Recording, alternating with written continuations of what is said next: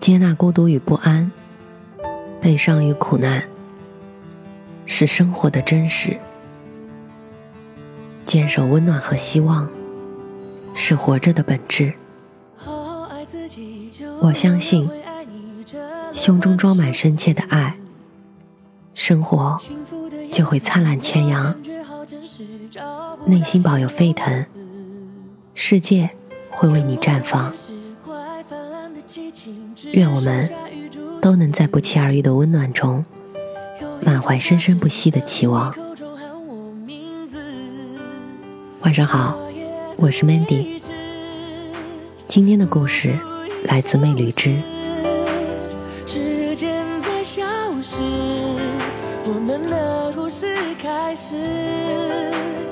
对自己好一点，那才是跟你在一起最久的人。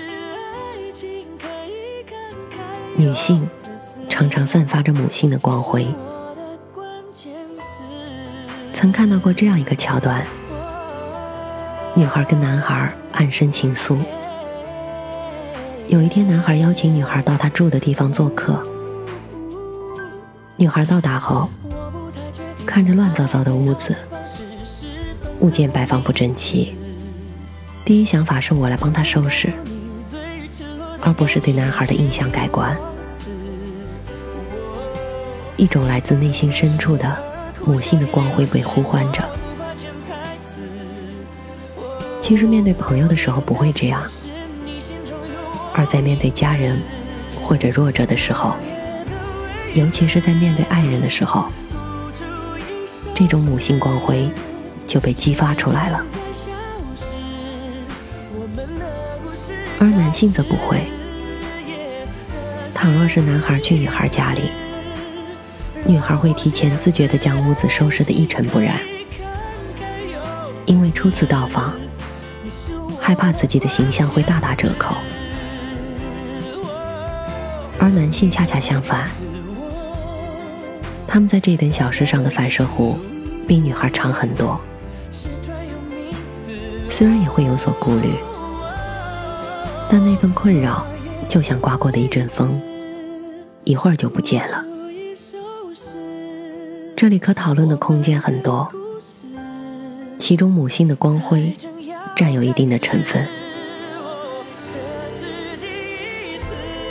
为什么这样说呢？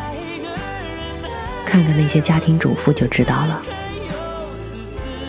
婚前也许是一个勤奋工作的女青年，也许。是一个天真烂漫的少女，嫁人后，为人妻，为人母，放下与外界的连接，全身心的投入到琐碎的生活当中，照料起整个家庭的衣食起居，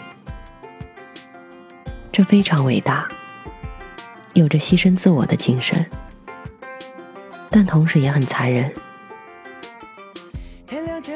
一位三十岁的全职太太这样说：“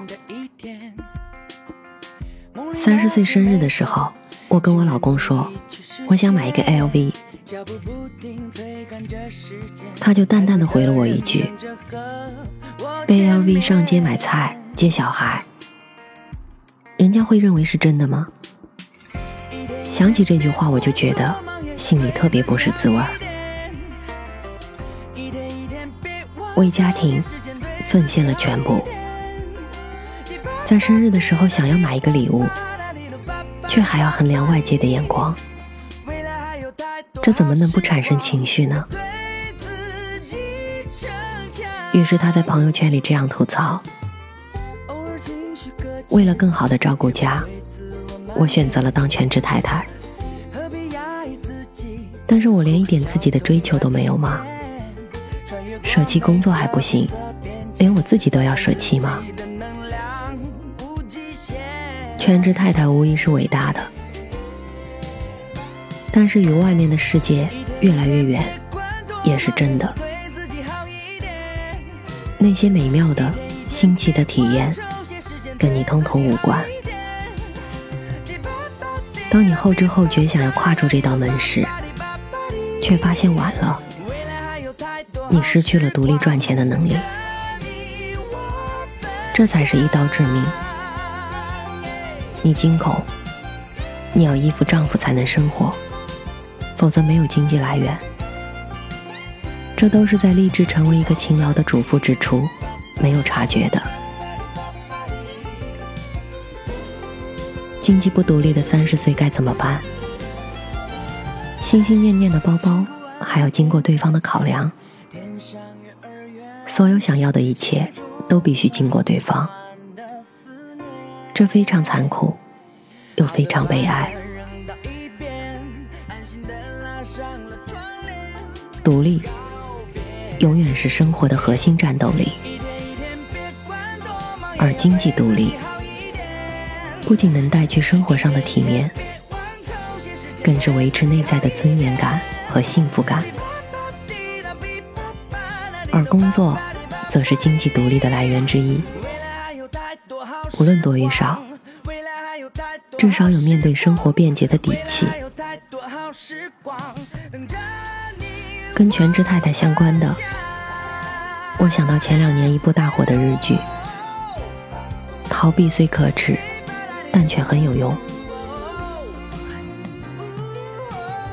女主角在剧中做主妇有关的一切事宜，对方支付相应的报酬，他所做的那些跟主妇相差无几，但这是他的工作。有工作就有酬劳，这和一般的在家相夫教子有所不同。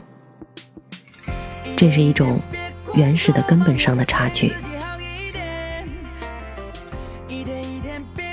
无论选择什么样的生活方式，人生轨迹是多么不一样。经济独立永远是手上的一张不能丢弃的牌。必要的时候，我们需要用它来重振人生。不管是三十岁的你，还是扮演全职太太的你，都值得被珍惜、被取悦。穿越过每个灰色边界，发现自己的能量无极限。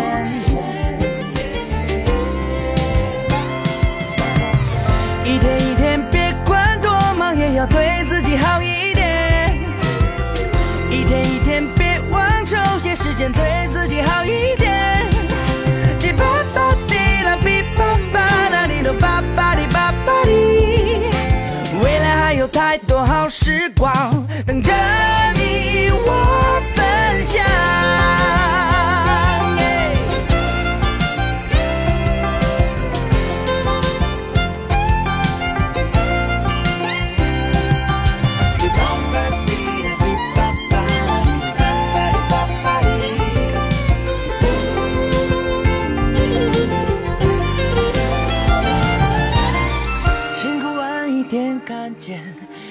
上月儿圆，心中暖暖的思念。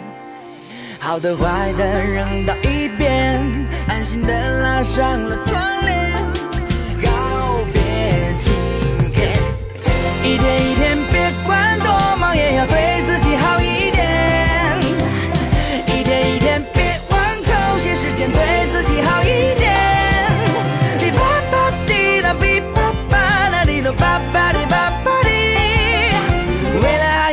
多好时光，未来还有太多好时光，未来还有太多好时光等着你。